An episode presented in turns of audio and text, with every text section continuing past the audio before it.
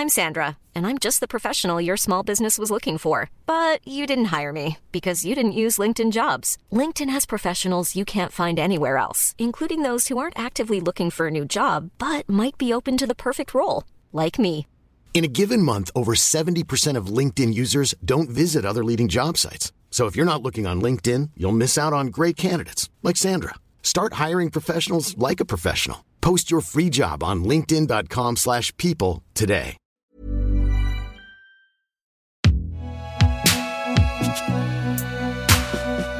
Un podcast Binge Audio.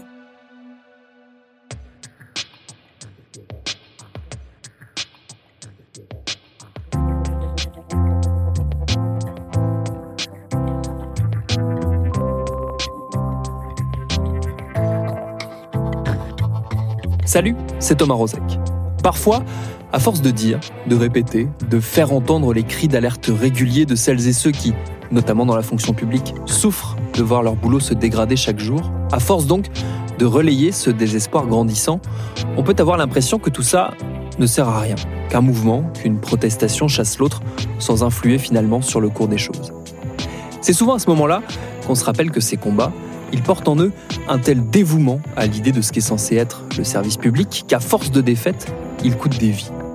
Il y a un an tout pile, le 21 septembre 2019, c'est dans le monde de l'éducation que la mort a frappé. À Pantin, en Seine-Saint-Denis, près de Paris, dans l'école Méhul, le corps de la directrice Christine Renon est retrouvé.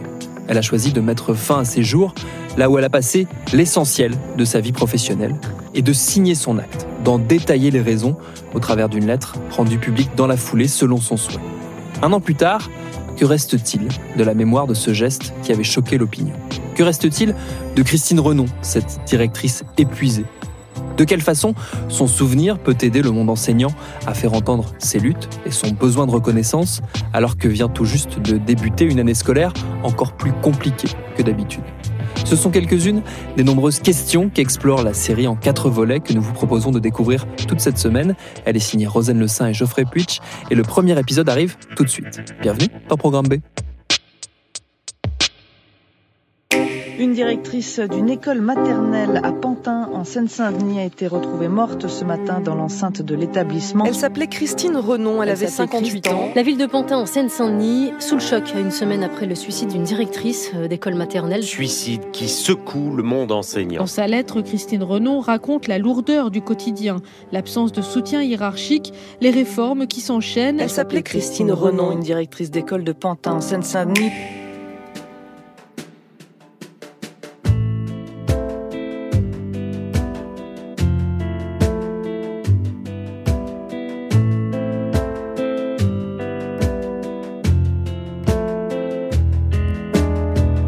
Monsieur l'inspecteur, mesdames et messieurs les directeurs, aujourd'hui, samedi, je me suis réveillée épouvantablement fatiguée, épuisée après seulement trois semaines de rentrée. Les soucis depuis bien avant la rentrée se sont accumulés. C'est le sort de tous les directeurs malheureusement.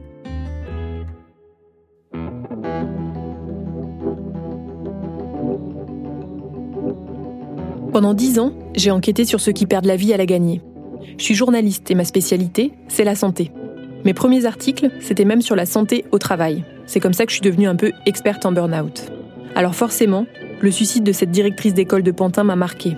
Mais un an après, j'avoue, comme beaucoup, j'avais oublié son nom, Christine Renon. Mais pas son acte, ni sa lettre. Une lettre de trois pages que cette directrice de l'école maternelle Méhul à Pantin, en Seine-Saint-Denis, a écrite avant de se suicider, le 21 septembre 2019. Je me suis dit que si même moi j'avais oublié son nom, il y avait quand même de fortes chances pour que son histoire, qui est pourtant symbole du mal-être enseignant, soit aussi tombée aux oubliettes. Alors on a voulu raconter qui elle était, ce qui est devenu le métier de professeur des écoles, et comment son travail, qui la passionnait, a fini par la pousser à se donner la mort. Je me suis d'abord demandé pourquoi, alors qu'elle se sentait épouvantablement fatiguée, comme elle l'écrit, elle a pris la peine de rédiger cette longue lettre. En fait, l'intention de Christine Renon, c'était d'expliquer son geste, qu'on sache ce qui l'a poussé à bout. Alors on a choisi de respecter sa volonté en parlant d'abord de son courrier. Christine, elle devait le savoir, puisqu'elle a envoyé une trentaine de courriers. Dominique Renon, son frère. Donc elle savait forcément comment les choses allaient se gérer. Puis elle demande aussi euh, à l'éducation nationale de ne pas salir son nom. Ça nous a pas mal marqué. Donc je pense qu'elle a pris à témoin beaucoup de personnes. Bon, c'est un geste très violent, mais c'est un geste militant. Violent, parce que Christine Renon s'est jetée dans le hall de l'école maternelle. Mais elle avait tout prévu. Elle avait laissé un mot à la gardienne pour la prévenir de ne pas entrer et d'appeler les pompiers. Son geste était très calculé. Euh, bien sûr qu'elle a voulu épargner la gardienne. Euh, elle était assez proche, hein, en plus. Euh. ouais, tout, est, tout était calculé. Quoi. Ce qui rend le, d'ailleurs le geste encore plus tragique. Parce qu'elle a eu la force de, faire tout ça. Comment, comment a-t-elle fait Enfin, voilà. Ça, on le saura jamais.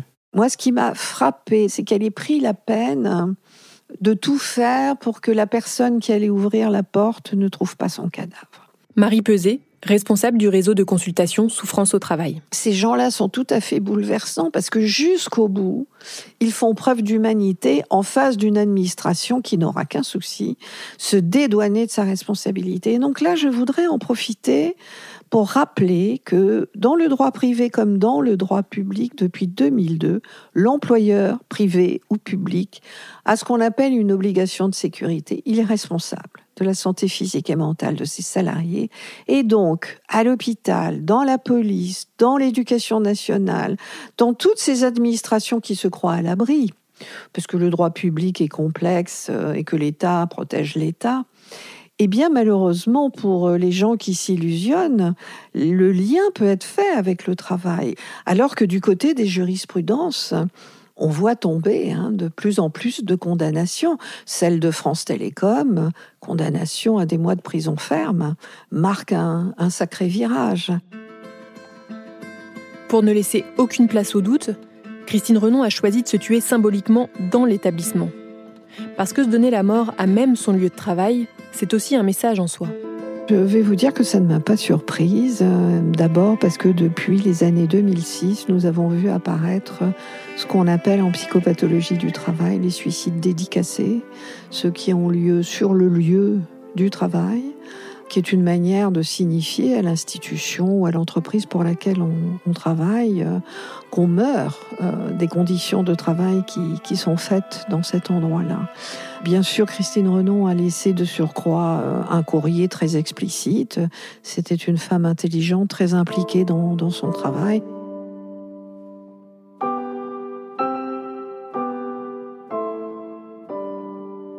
Christine Renon a donc dédicacé son suicide en laissant ce courrier en tête officielle de l'éducation nationale sur une table de l'école.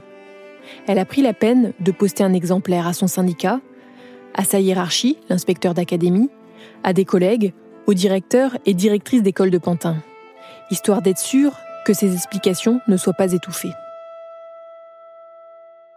Quand elle aurait eu besoin d'un soutien ou d'écoute, elle l'a pas eu. Dominique Renon. Et puis je pense que l'éducation nationale ne sait pas très bien gérer ces, cas, quoi c'est comme beaucoup de choses, euh, on cherche à étouffer, parce que les, choses s'arrêtent naturellement. c'est pour ça, que je leur en veux, quoi, parce qu'il aurait fallu peut-être pas prendre le problème à la racine, mais au moins aider, Christine, quoi, l'écouter, ne pas la laisser seule à se, à se débrouiller avec les parents. Après coup, l'éducation nationale a reconnu sa faute. Elle a envoyé un courrier à Dominique Renon qui inscrit noir sur blanc le caractère professionnel du suicide deux mois après. L'éducation nationale a reconnu euh, sa responsabilité hein, dans l'accident, hein. donc euh, c'est au moins euh, un point positif dans notre grand malheur. Pas le choix avec cette lettre que Christine Renon a postée juste avant de se tuer. Ça a été le choc quand le courrier est arrivé à la Bourse du Travail à Bobigny, près de Pantin, quatre jours après le drame. Surtout pour Caroline Marchand, une proche de Christine Renon, avec qui elle a milité. C'est aussi la co-secrétaire départementale du SNUIPP FSU 93. C'est le syndicat majoritaire des enseignants du premier degré, donc des écoles maternelles et primaires. Un journal intime, on l'écrit au fur et à mesure, et là, en fait, elle a déversé un petit peu euh, tout, tout ce qu'elle avait dû accumuler, comme une cocotte minute, voilà, qui explose et qui, à un moment donné, elle a dit, euh, bah, je couche sur le papier euh, ce que je vis, ce que je ressens, voilà. Christine Renon avait 59 ans quand elle s'est suicidée. C'était une militante, adhérente au syndicat depuis des années. Elle connaissait tous les rouages. Elle savait que l'employeur, quel qu'il soit, même l'État, a le réflexe de se dédouaner en invoquant un suicide multifactoriel. Mais elle savait aussi que les écrits, ça reste. C'était pour qu'il n'y ait aucune ambiguïté, qu'on ne dise pas qu'elle était fragile, euh, que c'était des ennuis personnels. Euh, voilà, c'était vraiment je n'en peux plus, je suis épuisée, je suis au bout du rouleau et il faut que tout le monde l'entende. Ce qui est sûr, c'est que dans sa lettre, Christine Renon n'épargne pas l'institution, comme elle l'appelle. J'ai remarqué que l'institution, c'était un terme qui revenait souvent dans la bouche des enseignants. Pourquoi ce mot? Pour qualifier un employeur sans visage, l'État finalement? Je dois dire aussi que je n'ai pas confiance au soutien et à la protection que devrait nous apporter notre institution. D'ailleurs, il n'y a aucun maillon de prévu. Les inspecteurs de circonscription ont probablement encore plus de travail que les directeurs. Et la cellule de crise, quelle blague. L'idée est de ne pas faire de vagues et de sacrifier les naufragés dans la tempête.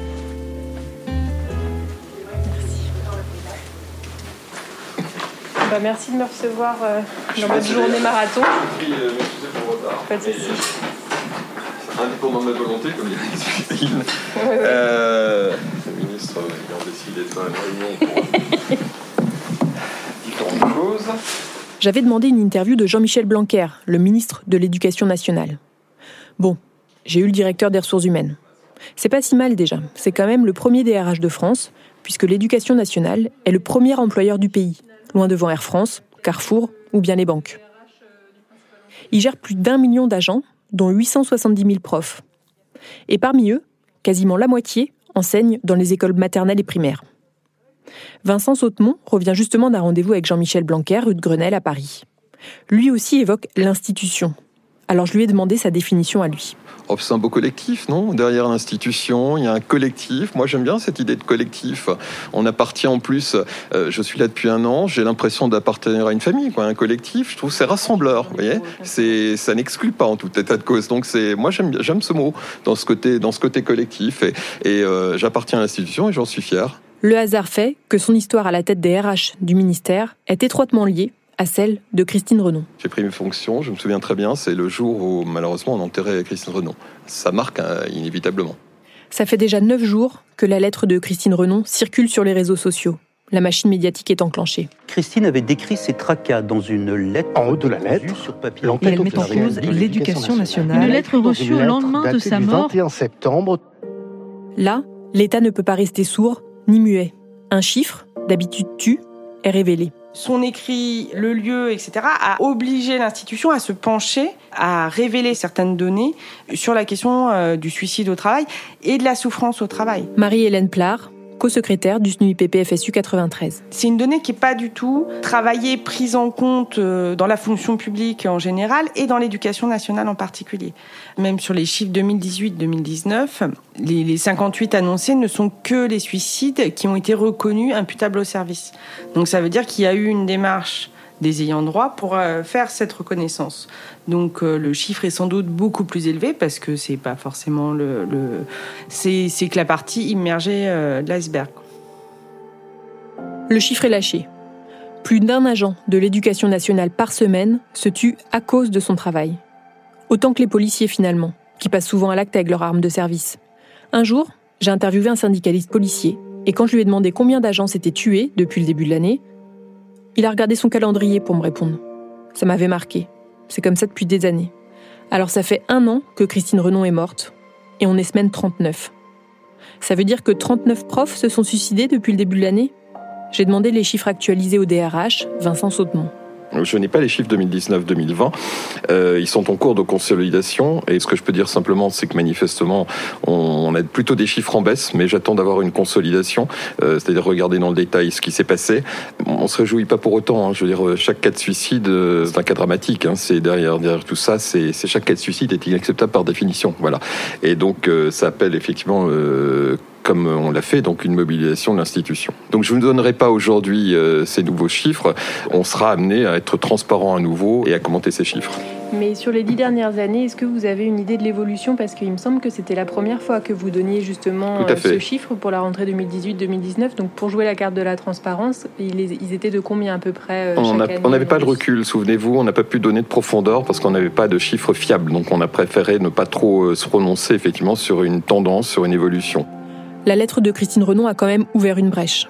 Elle s'est retrouvée de manière peut-être sans l'avoir réfléchi, porte-parole de la souffrance au travail de tous les personnels de l'éducation nationale. Caroline Marchand, du SNUIPP FSU 93. Pourquoi, du coup, ça a eu un retentissement aussi grand? C'est parce que dès qu'on lisait cette lettre, on avait vraiment l'impression que chacun d'entre nous, nous aurions pu écrire un des paragraphes euh, parce que on se retrouve seul, soit enseignant, direction d'école, maître formateur, enseignant spécialisé, euh, à des difficultés de plus en plus nombreuses, à des enfants en souffrance, et dans notre département en particulier, dans le 93, les services publics sont tellement mal en point qu'il n'y a que l'école qui porte tout ça à bout de bras.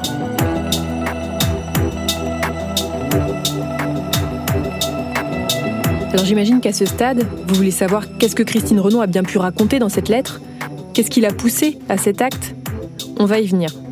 Mais avant ça, je vais vous la présenter, parce qu'elle vaut le détour. Ses proches vous le diront mieux que moi d'ailleurs, dans le prochain épisode de cette série.